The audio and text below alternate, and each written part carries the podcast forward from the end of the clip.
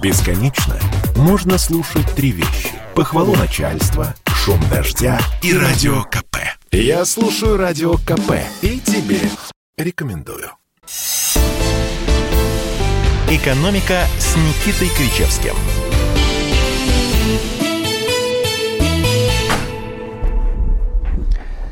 Здравствуйте, дорогие радиослушатели. В эфире программа «Экономика». Я, Евгений Проскуряков и Никита Кричевский. Я бы сказал «Экономика» с Никитой Кричевским. Добрый день, дорогие наши да, с Никитой радиослушатели. Даже не побоюсь этого слова. Да-да-да, я о вас, зрители. Здравствуйте, зрители, радиослушатели. Да, «Экономика» с Никитой Кричевским. Ну, я немножко ему помогу. Здравствуйте, Никита Александрович. Я вас приветствую, дядя Жень. Да, ну что? Я знаю, что у вас сегодня какой-то необычный эфир. Э, я бы сказал так, мы сегодня хотели бы сделать немножко больше интерактива, чем у нас э, бывает обычно, поэтому, дорогие радиослушатели, задавайте ваши вопросы по телефонам прямого э, эфира, присылайте на WhatsApp, Telegram, Viber или SMS на наш номер 8 967 297 02. Еще раз 8, ну или плюс 7 для мессенджеров 967 297 02. Мы с Никитой Александровичем все разберем, расскажем, ответим и проясним. Ну, насчет все я бы, наверное, не стал бы так говорить. Кое-чего мы оставим, скажем так, скажем так, кое-чего мы оставим, скажем так, скажем так, на, на закусочку, на затравочку, на следующие эфиры. Но те вопросы, которые будут сегодня заданы, по большей части постараемся ответить. Конечно. Давайте. Давайте. Ну что, начнем, может быть, мы с того, что пожалуй, жизнь-то налаживается у нас, да, Никита Александрович? Вы так считаете? Я нет, но э, некоторые экономисты и сотрудники э, агентств недвижимости посчитали и радуют нас в последние дни новостями о том, что цены на недвижимость наконец-то вроде как перестали расти. Ну, и... мы об этом говорили еще два месяца назад.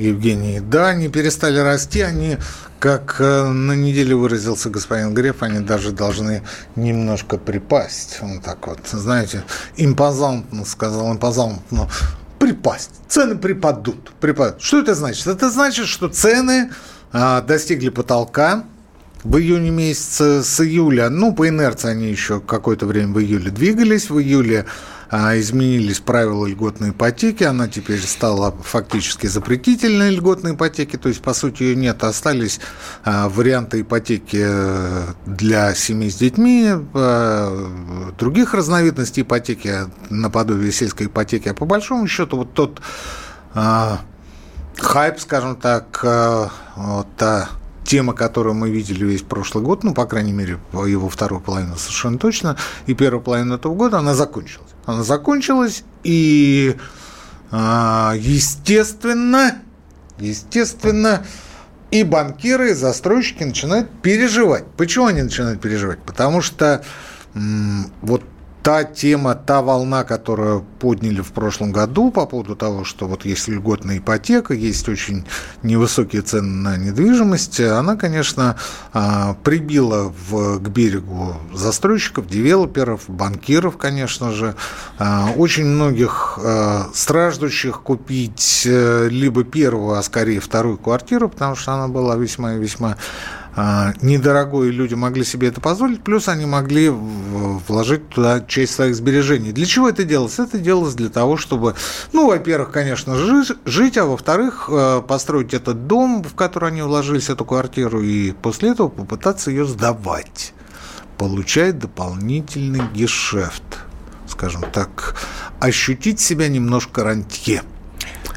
И а, вот этот момент, вот эта волна, а, она, конечно, очень сильно повысила цены на жилье, причем и на первичное, и на вторичное, и а, до бесконечности это расти не могло, конечно, ни о каком а, ипотечном пузыре не было речи, тем не менее цены весьма, весьма выросли, и до бесконечности они расти не могли. Они встали. Они встали, и сегодня понятно, что многие э, из тех, кто, ну, многие, некоторые из тех, кто брал кредиты, ипотечный кредит, они сегодня просто уже не в состоянии их тянуть. Почему? Потому что реальные доходы на словах, конечно, сильно растут, На деле они растут не очень, а проценты по ипотеке и тело ипотеки весьма и весьма а, немаленькое, поэтому увеличивается процентов на 15, так на 20 количество предложений квартир с обременением, то есть с прицепом так сказать, с прицепом. Что есть прицеп? Прицеп – это как раз вот тот самый ипотечный договор, о котором мы говорили. А, кроме того, с учетом того, что спрос, э, ну, не сказать, чтобы обнулился, но очень сильно снизился, э, возникает вопрос, а как будут дальше банкиры жить? Потому что они привыкли, фактически ничего не делая, э, получать ипотечные документы, составлять ипотечные договоры, сводить с застройщиками, открывать искровые счета, рефинансироваться в Дом РФ и, собственно, на этот процент жить. Сейчас, с учетом того, что, я уже сказал выше, спрос фактически обнулился, возникает вопрос, а, собственно, наживать-то на чем?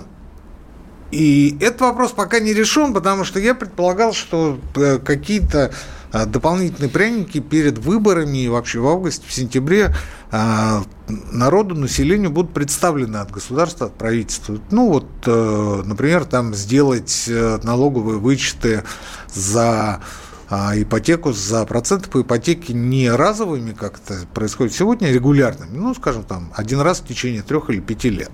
Ну вот э, в качестве варианта. В качестве варианта, в качестве затравки там можно приводить другие примеры.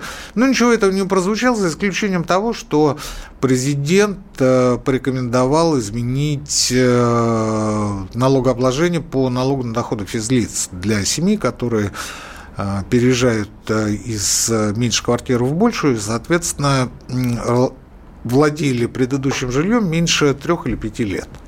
То есть вот сейчас они должны платить 13% подоходного налога в случае продажи, а президент сказал, что если они в течение года приобретают другое жилье, то ничего платить не должны. Это единственное, по сути, это единственное, о чем а, говорило правительство, о чем говорило государство, власть, не побоюсь этого слова, для того, чтобы каким-то образом поддержать, поддуть стремительно сдувающийся, э, ну, скажем так, ипотечный хайп – не сильно помогло, и я говорю, что я надеялся на то, что будут какие-то более реальные, более конкретные другие предложения. Ничего этого пока не случилось, за исключением, наверное, одного только предложения от э, господина Шойгу о строительстве нескольких городов в Сибири, э, там на 300-500 тысяч жителей каждый. Но это отдельная тема, отдельная история, и, собственно, она, на мой взгляд, она больше имеет отношение к выборам, нежели чем к а, реальной поддержке стройкомплекса.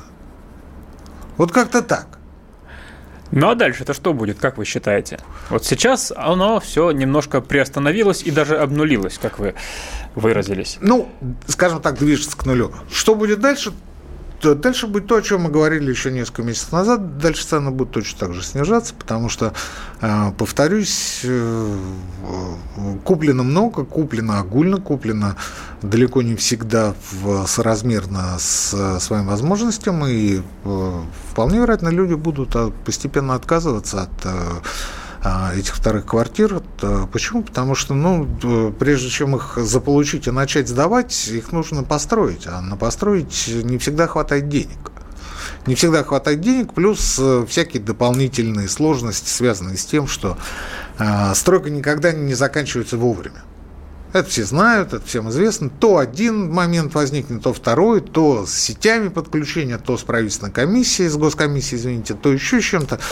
А, но даже когда все это будет сделано, это будет не через месяц и, скорее всего, даже не через год, поскольку жилье строящееся так, то э, вполне вероятно люди будут э, отказываться и продавать это жилье, что еще более снизит э, цены на те квартиры, которые были куплены в прошлом в этом году. Это мое личное мнение, я не знаю, дай бог все будет наоборот, но вы знаете, по логике и по всем предыдущим а, подобного рода а, историям все происходило именно так. Я думаю, что так будет и в этот раз. И вот здесь, Евгений, я вас перед эфиром просил анонсировать и поговорить о другой теме, которая, мне кажется, существенно более важная. Она касается жилья, конечно, но не имеет отношения к жилью строящимся и к ипотеке. Которая имеет э, отношение к жилью, которое мы берем в аренду. Да.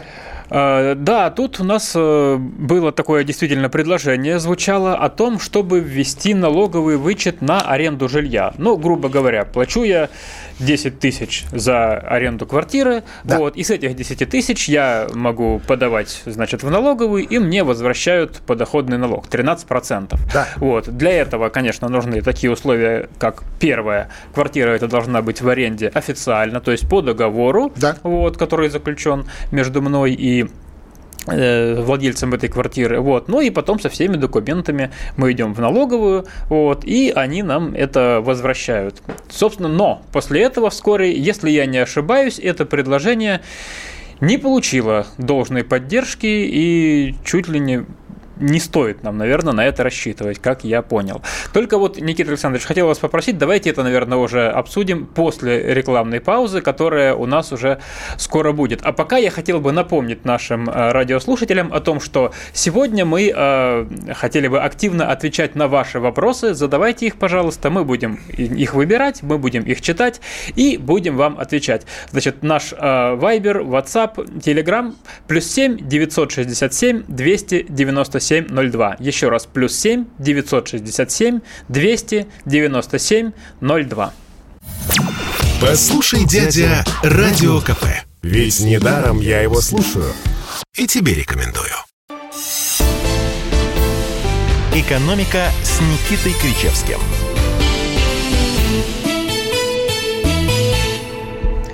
Дорогие радиослушатели, мы продолжаем нашу программу «Экономика» с Никитой Кричевским. И мы с Никитой Александровичем сейчас обсудим предложение э, сделать налоговый вычет за аренду квартир. Да ничего мы обсуждать не будем, поскольку вчера замминистра финансов Алексей Сазанов сказал, что э, введение подобного налогового вычета нанесет сокрушительный удар по региональным бюджетам.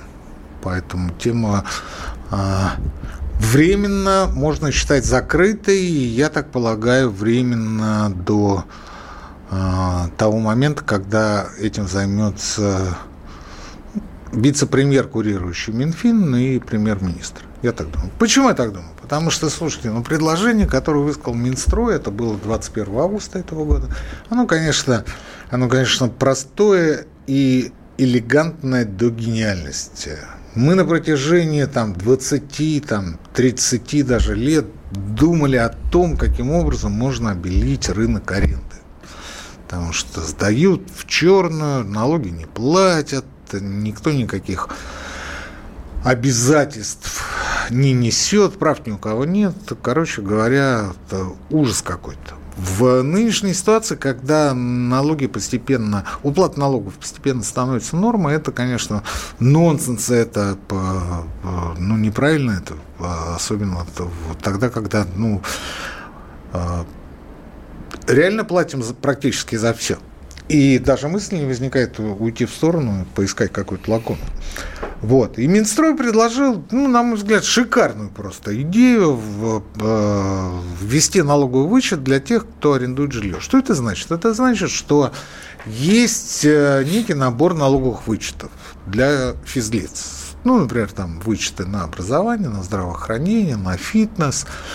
А, они, как правило, по э, сумме стандартные 120 тысяч рублей – вот. С этих 120 тысяч рублей вы можете а, получить 13% подоходного налога, а, то есть 15 600 рублей на руки обратно. Я на протяжении нескольких лет получал эти налоговые вычеты и, в общем, никаких проблем не испытывал. Что касается подачи декларации, то это сейчас э, настолько просто, что, мне кажется, ну, даже школьник это сделает. Что я имею в виду? Я имею в виду то, что если в прошлые периоды я лично объезжал все места, где мне платили а, какие-то доходы, это в основном гонорары и авторские вознаграждения, то сейчас даже ничего делать не надо, никуда ездить не надо, все это на сайте fns.nalog.ru, заходишь, там где-то с февраля месяца ваши справки 3D файл автоматически начинают подгружаться от тех, кто выплачивал вам заработную плату, вы их просто элементарно распечатываете, после этого заполняете, опять же, по алгоритму, который вам представлен, налоговую декларацию, и потом либо вы ее, либо вы ее отправляете точно так же по электронке в налоговую инспекцию, либо вы ее распечатываете, запечатываете в конвертик, идете ножками на почту, делаете ценной с описью и точно так же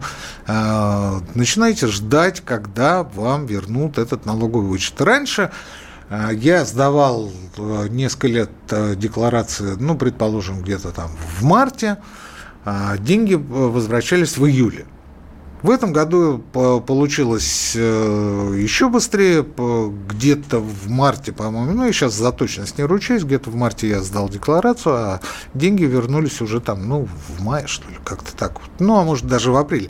Не знаю, не помню, не помню. Факт то, что никаких, никаких проблем я с этим не испытывал. Единственное, только налоговики иногда запрашивают те организации, которые предоставляли а, платные услуги, там учебное заведение, например, там, а, когда ты платишь за ребенка, или же там медицинская организация, да хоть роддом, они иногда запрашивают э, подтверждающие документы, и здесь ничего удивительного нет, это абсолютно нормальная практика. Вот. Я уже не говорю о том, что э, есть налоговые вычеты на покупку жилья 2 миллиона рублей и на выплату по ипотеке, по ипотечным э, процентам в размере 3 миллионов рублей. То есть э, когда я брал ипотеку, это было, э, ну, поскольку мы можем это сделать один раз в жизни, это было, конечно, очень большое подспорье. Единственным нюансом во всей этой схеме является то, что вы должны заплатить подоходного налога по году больше или хотя бы столько же, чем просите. То есть, если вы просите вернуть вам 15 600, то вы должны заплатить этого налога на 15 600. Другими словами, ваша зарплата должна быть чистой белая не менее 10 тысяч рублей в месяц. Не менее 10 тысяч рублей в месяц. Если вы говорите об ипотеке, о выплате э, процентов, о возмещении по налоговому вычету, там, конечно, суммы другие, потому что вы должны показывать существенно больше суммы. Ну, там 3 а, миллиона рублей, можете представить, это 390 тысяч возврат, то есть вам нужно заплатить порядка 400 тысяч подоходного налога за а, тот период, э, когда вы работаете. Там есть нюанс. Вы можете выбирать, выбирать, забирать э, ваш налоговый вычет на протяжении нескольких лет. То есть, если вы за один год не оправдали свои э, доходы и, скажем, показали, ну, не там 400 тысяч подоходного, скажем, 150, то вы можете это сделать в течение там трех лет. Ну, то есть вот а, это может быть ликбез, для меня это вещи элементарные, но я уверен, что многие не знают и не ориентируются в этой истории. Достаточно почитать будет в интернете, опять же, на сайте налоговой, там все это весьма и весьма доходчиво расписано. Так вот, Минстрой предложил, буквально в это сообщение вышло 21 августа. Давайте-ка, давайте-ка вот введем еще один налоговый вычет. Ну как вот, за обучение вычет есть, за медицину вычет есть, за приобретение жилья есть, а за аренду жилья нет. Ну, как-то вот э, не совсем это справедливо, по мнению Минстроя. Я с ним по большому счету согласен. Я с ним согласен. И что я, что другие здравомыслящие эксперты-экономисты восприняли эту идею буквально ура, потому что с одной стороны, с одной стороны, ну кто у нас снимает жилье? У нас снимают жилье молодые семьи, домохозяйства, которые а, еще не накопили на приобретение даже в ипотеку своего собственного жилья. Это один нюанс. Второй нюанс. Что бы мы ни предлагали сделать э, с теми, кто сдает в аренду э, квартиры, ну, например, доставшиеся от бабушки или купленные по а, с оказией там, в былые э, богатые времена, а мы все равно не сможем заставить там, ну не то чтобы всех, а большую часть этих людей платить налог. Даже после того, как мы ввели 4% самозанятых, то есть налог на профессиональный доход. Кто-то, конечно, зарегинился, регинится там элементарно, скачиваешь предложение, приложение а, «Мой налог», и после этого никаких э, документов, никаких деклараций, э, система сама считает и сама а, предлагает тебе заплатить определенный налог. Больше того, там даже есть налоговый кредит на 10 тысяч рублей, чтобы вы не сильно сразу расстраивались, когда вы получите первую сумму, и вам нужно будет платить 10 тысяч рублей налоговый кредит, пожалуйста. Все это хорошо. Но тут выходит Минфин в лице этого господина Сазанова. Вчера в телеграм-канале я прочитал о том, что у этого замминистра финансов есть часики за 3 миллиона 600 тысяч рублей. Мне показалось, что это как-то вот, ну, вы знаете, ну, не очень это как-то, не очень. Ну, он, конечно, может себе это позволить, но 3 миллиона 600 тысяч. Ну, вот я, например, тоже ведь могу себе это позволить. Но вы знаете, ну, вы знаете, ну, совесть надо иметь. Ты же госчиновник, хотел сказать бранное слово.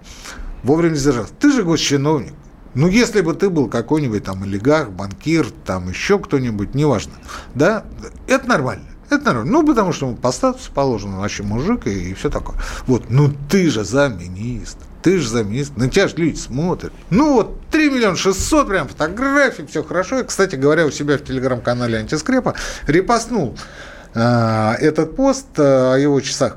Э, Причем этот репост шел вторым после вот как раз вот моего негодования по поводу отказа в предоставлении налогового вычета. Чем это аргументировалось? Я уже сказал, тем, что это будет сокрушительный удар по региональным бюджетам, потому что НДФЛ идет, подоходный налог идет в региональный бюджет.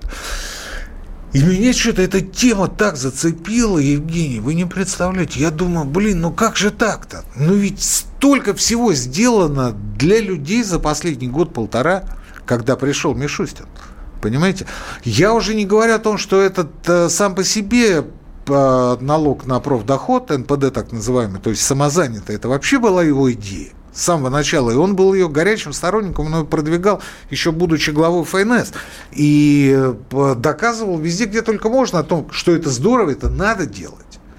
И в качестве, когда я ему говорил о том, что, ну, смотрите, ну, ведь это же может там какой-нибудь чиновник, хапнувший квартиру, сдавать ее в аренду, а вы же разрешили мелким чиновникам, мелким чиновникам разрешили э, регениться как самозанятыми. Он говорит, да пусть они хоть так заплатят, чем вообще ничего платить не будут. Ну, в этом тоже была логика, но а, я предположить не мог, что замминистра финансов решит о том, что, ну, как-то вот это не надо. Я взял калькулятор и подсчитал. Что получается? Взял среднюю а, ставку аренды жилья по стране в 30 тысяч рублей, учел, что у нас в месяц, учел, что у нас 5,7 э, миллиона домохозяйств снимают жилье, а всего у нас домохозяйств 52 миллиона, а, взял, а, взял те цифры, которые у меня получались, и понял, что никакого сокрушительного удара, да что там удара нет, но об этом уже после новостей. Об этом уже после новостей, да, и просим вас присылать ваши вопросы нам в эфир по телефону плюс 7 967 297 02. Экономика. Я предпочитаю правду, правду, а не слухи. Поэтому я слушаю Радио КП. И тебе рекомендую. «Экономика» с Никитой Кричевским – Дорогие радиослушатели, в эфире программа «Экономика» с Никитой Кричевским. И, Никита Александрович, мы общем, с вами сейчас обсуждали я, да, я предложение... Открою, да, я открою страшную тайну. Мы с Ивановым, который сейчас э, тусуется на Восточном экономическом форуме, мы, как правило, делимся э, со слушателями тем, что мы обсуждаем в перерывах. И вот я... Ну вот, ну зачем вы мне это сказали про ремонт, а? Ну зачем? Я оправдался. Я сказал, что человек, у которого идет ремонт, только об этом и говорит в каждую ну, свободную вот секунду. Слушайте, слушайте. Ну, да, краткое содержание. Краткое содержание предыдущих серий. Минстрой предложил ввести налоговый вычет, который мог бы э, стать хорошим подспорьем, в первую очередь, для молодых семей. Всего у нас э, 5,7 миллиона домохозяйств из 52 э, живут в э, съемных квартирах. Шикарная идея, которая, с одной стороны, поддержит молодые семьи, да и просто семьи, которые снимают жилье, а с другой стороны, позволит существенно обелить рынок э, э, жилищной аренды, потому что, естественно, вы, будучи квартиросъемщиками, будете приходить и требовать договор, поскольку вы будете получать налоговый вычет. А, либо э, тот, кто сдает вам жилье, будет идти в, на скидки в размере 13%, чтобы не заключать этот договор, а 13% это минимум, я считаю. Либо же, а, что ему будет выгоднее, он зарегинится как самозанятый и будет платить 4%, опять же, по официальному договору. То есть проблем никаких. И, ну, я не знаю, там 100% или там 90%, но очень многие из тех, кто сдают жилье, они, конечно, зарегинятся самозанятыми, и а, темный серый рынок э, жилищной аренды уйдет в прошлое, как э, сегодня уходит в прошлое обналичка, например, или там а, работа с офшорами. Так вот, замминистра финансов говорит, ну, мы вот тут как бухгалтеры, знаете ли, мы не финансисты, говорят, мы бухгалтеры. Да? Ну, он, конечно, так не говорил, но по сути это не Министерство финансов, а Министерство бухгалтерии. Так вот он говорит, это нанесет сокрушительный удар по региональным бюджетам. Не буду сейчас искать его цитату, цитат не буду искать, хотя она у меня есть. Ну, не суть. Так вот, я взял 30 тысяч, как среднюю по России плату за жилье в месяц, 4% налога на профдоход для арендодателей, стандартный налоговый вычет 120 тысяч рублей в год. Общее количество домохозяйств, как я уже сказал, 5,7 миллиона от общего количества домохозяйств 52 миллиона. С тем уточнением, что вычет предоставляется одному члену семьи, а не всем, естественно. Ну, тот, кто подает декларацию, тот, кто заключал договор, тот, кто э, платил, это неважно, налом ты платишь или переводом на карту, или еще каким-то образом. Э, факт то, что получает только один человек. И, а, естественно, естественно, еще одно условие, это то, что, я опять же говорил, а, сумма уплаченного НДФЛ не должна быть меньше запрашиваемого вычета. В результате у меня получилось, смотрите, что при таких вводных арендодатель за год заплатит в бюджет, бюджет, ну, 30 тысяч, 30 тысяч, да, в месяц, 360 тысяч в год. Так вот, 360 тысяч э, умножим на 4%, получается 14 тысяч 400 рублей. Сумма к возмещению, сумма к возмещению составит 15,6 тысяч рублей. Итого разница получается э, с а э, с моих средних вводных разница получается 1200 рублей. То есть 14 тысяч заплатит 4% арендодатель по налогу э, про самозанятых, да, а э, тот, кто у него жилье снимает, э, получит налоговый вычет 15,6 тысяч рублей. То есть разница в 1200 вроде как на лицо. Но вы понимаете, в чем дело? Этот сокрушительный удар 1200 рублей, то есть э, около 8% от э, э, суммы, которую заплатит, и суммы, которая пойдет на вычет, это если бы все домохозяйства арендовали жилье. Все. У нас арендуют 10% от всех домохозяйств. То есть вот если бы все, тогда можно было говорить, мы просядем на 7-8%. И я бы здесь согласился, потому что действительно, ну, когда все арендуют, и возникает вот новая схема, да, тогда, само собой, возникают какие-то потери. Но ведь проблема-то в том, и нюанс в том, что у нас а, арендуют только 10%, поэтому 7,7 или там плюс-минус 7-8% автоматически а, превращаются, как те самые брюки, в 0,7-0,8%. Ну, я 7% делю на 10. То есть меньше 1%. Меньше 1% потери региональных бюджетов. Это тоже деньги, скажет мне господин Сазанов, и, возможно, будет прав, перед этим посмотрев свои часики за 3 миллиона 600 тысяч рублей. Ах, смотрите, тут какая история. 7 0,8% это в разы меньше инфляции. Бюджеты растут, поступления в бюджеты и сборы налогов, в частности, подоходного налога, растут в год быстрее. Они растут все последние годы а, в процентном отношении от 10 до 20 процентов в год взносы по подоходному налогу. Мы говорим о сумме менее 1%. Тут и инфляция, которая в разы больше, и то, что люди начинают платить больше, просто потому что начинают работать в белом. И многие другие обстоятельства, которые говорят о том, что э, не то, что никакого ущерба, тем более удара, сокрушительного удара не будет, но наоборот, в перспективе, в перспективе региональные бюджеты будут получать больше. Почему? Потому что люди привыкнут платить те самые 4%, и не только за те деньги, которые они получают в качестве платы за аренду. Ну или за бабушкину квартиру. Не принципиально.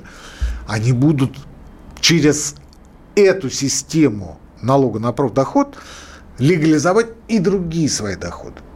И таким образом, по совокупности, мультипликационно, уж извините за это слово, региональные бюджеты будут получать больше. Я уже не говорю о моральном эффекте. Ну что ж, будем надеяться, что вернуться к этой теме впоследствии. По поводу инфляции, Жень, по поводу инфляции. Я вот вспоминаю лет 10-15 назад, что такое 50 рублей. Лет 10-15 назад? Плачу за всех! Это, де... ну, не за всех, но за, за кого-то. Плачу за всех 10-15. Ну, например, там, если мы в, в, зашли в какой-нибудь кафе или там в пив-бар, да? 50 рублей. Ну, плюс-минус хватит. Сегодня 50 рублей-то передайте за проезд. В маршрутке. Это передайте за проезд. Это же очевидные вещи. Ну как вот эти бухгалтера из Минфина не понимают элементарных вещей? Почему же а, когда есть общий тренд на, на социализацию бюджетных расходов и доходов, на то, чтобы помощь становилась адресной, чтобы это было понятно и доходчиво самому простому человеку, который крайне далек от финансовой сферы, бюджетной сферы. Ну, например, он занимается там биофармацевтикой или, простите, военнослужащий. Но он не понимает, как там это работает. Он знает, как автомат Калашников а, разобрать за 10 секунд. Но в бюджете, в финансах он не шарит. Шарит. Его работа более важна, чем работа э, людей, которые сегодня занимаются этим в Министерстве финансов. Ну как так можно поступать? Вот меня это бесит уже сутки, понимаете? Бесит. Дело не в Сазанове. Кто-то скажет, э, понятно, кто-то зарядил Кричевского, чтобы он там рассказывал, да ради бога, господи, да хоть Сазан, там еще один весельчак есть по фамилии Моисеев, который говорил о том, что в начале 20-х пролетарские рабочие часть своей зарплаты, а там была гиперинфляция, и цена за проезд на трамвае дорожала в процессе вашей поездки в трамвае. То есть вы заходили по одной цене, а выходили по другой. А газета элементарно дорожала каждый день. Каждый. Это было в порядке вещей. Это было в порядке вещей. Везде был бартер, натуральный ответ. обмен. Так вот, Моисеев говорил о том, что у каждого рабочего в начале 20-х были пенсионные копилки, куда они ездили, откладывали часть вот этих обесценивающихся во время поездки бумажек под названием «Советские рубли» на свои будущие пенсии. Я не поленился, посмотрел, что это такое. Действительно, вот эти копилочки были, были, но они были как сувениры советских трудовых сберкасс. Возможно, он про начало 20-х говорил в которых мы сейчас живем. Нет, именно начало 20-х годов, когда только-только а, люди начинали отходить от революции. Ну, получается, отложили, да, пока этот вопрос жаль, но будем надеяться, что к нему вернулись. Никита Александрович, не вернемся, вернее, вернуться. Я к чему? Я к чему? Я, я заканчиваю уже. Я с большим уважением, пиететом отношусь к финансовому университету, да, который, кстати говоря, закончился Силаном. Я безмерно уважаю его ректора, а, тех людей, которые там работают. Я их многих знаю лично. А, понимаете, какая история? Но вот я понимаю, почему а, я не могу успокоиться. Потому что мне стыдно. Мне, доктора наук, профессору, человека, который знает, как это все делается, и знает людей, которые это делают, мне просто стыдно. Вот за тех, кто сейчас открывает рот и говорит о каких-то безумных, сокрушительных ударах в нашей-то ориентированной на сырьевой экспорт экономики. В нашей экономике, где есть налог на добычу полезных ископаемых, акцизы, НДС и прочие источники бюджетных поступлений. И тут вот эти какие-то гроши от ребят, которые снимают жилье. Ну, Никита Александрович, будем надеяться, что они слушают радио КП и примут все это к сведению. Чтобы не было мучительно больно за бесцельно прожитые годы, слушай «Комсомольскую правду». Я слушаю Радио КП и тебе рекомендую. «Экономика» с Никитой Кричевским –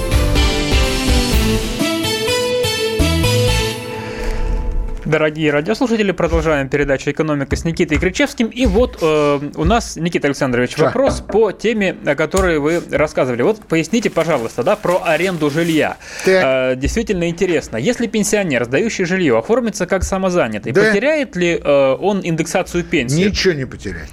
То есть он не превратится в работающего пенсионера, нет, конечно, платящего налоги? Конечно нет. Конечно. А, регениться самозанятым может кто угодно. Может беременная, может а, та, которая в отпуске за, по уходу за ребенком, может а, учительница, может врач может инженер, может абсолютно любой человек. Нет, тут именно вопрос в том, не потеряет ли он индексацию ну, конечно, пенсии, то есть нет. не превратится конечно, ли в работающего нет. пенсионера по закону. Так он не работает. Не дай бог. Он не работает, у него нет трудового договора у него нет э, статуса, скажем, индивидуального предпринимателя. Ничего нет. Он работает на себя и платит фиксированные 4% от суммы. Там есть верхний потолок 2 миллиона 400 рублей в год, то есть 200 тысяч в месяц. Все, что выше, у вас просто система не примет не примет э, и не пропустит. Вы можете и выше по, э, зарабатывать и показывать, но, но система не начислит. Не начислит. Поэтому э, не думайте ни о чем и совершенно спокойно региньтесь как самозанятый. Регистрируйтесь, регистрируйтесь как самозанятый, проводите да, свои доходы через эту систему и ни в чем себе не отказывайте. У меня а, доходит до того, что я совратил своего парикмахера для того, чтобы он зарегистрировался как самозанятый. У него было ООО, вы можете себе представить? ООО, У даже него не было ИП. ООО, у него было ООО, Ого. правда, на упрощенке. Так вот, я говорю, зачем тебе это? Зачем? Стань самозанятым и ни в чем себе не отказывай. Он стал самозанятым, а, платит 4%. Сейчас он а, смотрит на предложение по ипотеке для самозанятых. А об этом говорилось еще год назад. То есть практически все то же самое, что и у обычного предпринимателя. Но это, конечно, никак не связано с работой. И, а, но, но хорошо, но, но а как, как пенсионный фонд, как пенсионный фонд откажет вам индексации пенсии, как он скажет, что вы работаете?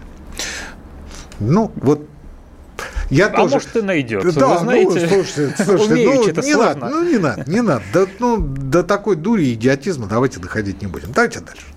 Раз уж о пенсионерах заговорили, вот вопрос, кстати, который нам пришел самым первым, и прям такой он в глаз, а не в бровь, да, реально ли вернуть... Так пен... не мне ведь в глаз-то! Поэтому нам можно на него отвечать спокойно. Реально ли вернуть пенсионный возраст? Да, слушайте, нас. слушайте, я, я всегда говорил, и здесь скажу еще раз, что пенсионный фонд, э, возраст будет снижен.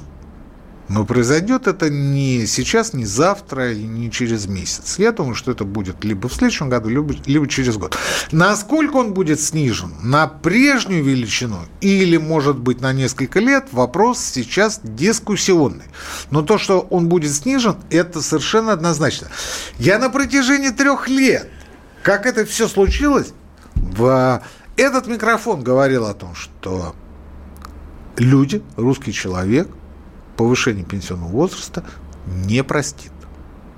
Вот прошло три года, и первый вопрос, который, или первую претензию, которую выдвигают в адрес правящей партии, это как раз повышение пенсионного возраста. Не пенсионная реформа, это изменение всего одного параметрического показателя, то есть возраста выхода на пенсию, а точнее а, получения пенсионных прав. Еще раз повторю, никакой необходимости в 2018 году объективной экономической необходимости повышать пенсионный возраст не было. Не было. По моим предположениям, которые никем из власти не были опровергнуты, а, ну, единственное, только говорили о том, что, ну, это э, немножко такое эмоциональное было заявление, экспрессивное и прочее, хотя я приводил расчеты. Вот по моим представлениям это произошло из-за того, что подходил срок выхода на пенсию тех, кто имел право на накопительную часть пенсии, а, а это женщина 67 -го года, это должно было случиться с 22 -го года. А в негосударственных пенсионных фондах дыра.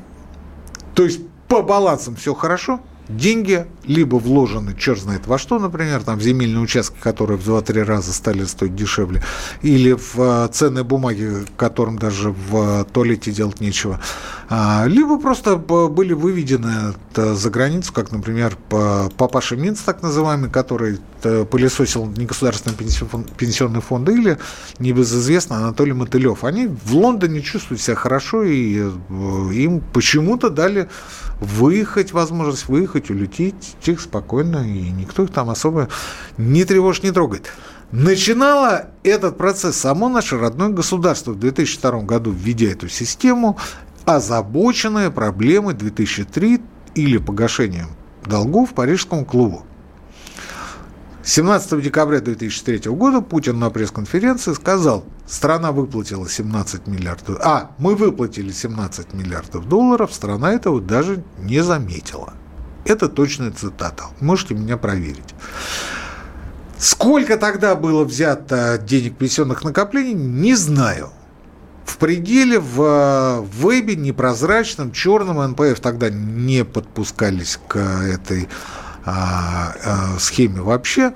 Они со следующего года начали там работать в вебе, тогда могло быть э, аккумулировано порядка 6-7 миллиардов долларов. Но здесь я не могу сказать э, со стопроцентной уверенностью. Факт тот, что, факт тот, что начинало эту историю государство. Государство. И а, в связи с тем, что время а, расчета с а пенсионерам, которые имели право на накопительную пенсию, становилось все ближе, а денег не было, решили поступить по-македонски, то есть разрубить к чертовой матери этот узел и не решить эту проблему, а отложить ее на 2027 год, когда те же самые женщины 67 года вновь получат право на пенсионное накопление. Там есть еще один нюанс. Нюанс связанный с тем, что а средний чек, так называемый, то есть ежемесячная выплата по пенсионным, пенсионным накоплениям составляла бы там, ну, 70-80 рублей. Но 70-80 рублей тогда и сейчас это две большие разницы. 50 рублей, помните, плачу за всех, 50 рублей сегодня передайте за проезд. 70-80 рублей тогда и сейчас то же самое. То же самое. А, можно было решить эту проблему по-другому можно было просто увеличить необходимый требующийся страховой стаж, но этого сделано не было, потому что э, умные экономисты, не побоюсь этого слова, да что там, себя даже не побоюсь, сидят на радио «Комсомольская правда», а не в правительстве. Ну, по крайней мере, тогда сидели не в правительстве. Понимаете, в чем дело? Кстати говоря, хорошая история – по поводу статусных экономистов. Вот мы, у нас на комсомолке вольница, что хотим, так говорим. Я один раз попробовал что-то подобное сказать на радио Вести ФМ, эм. так у меня эфир прервали.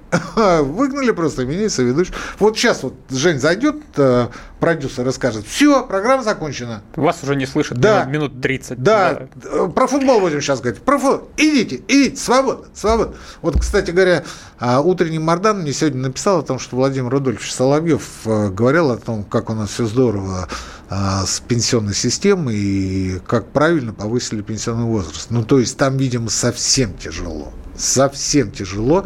И, видимо, претензии уже идут валом и это главная претензия к правящей партии. А э, что касается страхового стажа, который можно было повысить, ну, его можно было просто, ну, там, поднять там с требующихся нынче, там, ну, скажем, 15 лет, там, ну, до 30. Вот 30 лет вы должны, э, за вас должны платить страховые взносы. Если за вас платят их 25, извините, извините, вам придется работать еще 5 лет.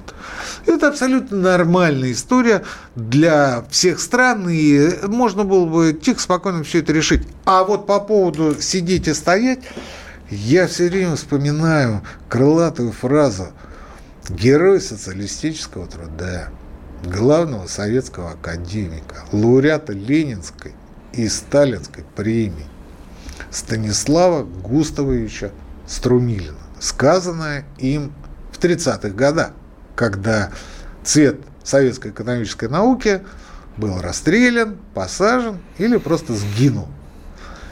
И тогда он сказал, лучше стоять за высокие темпы экономического роста, чем сидеть за низкие. Вот шли годы, смеркалось, вы понимаете? И сегодня мы наблюдаем вот один в один струмилинскую фразу.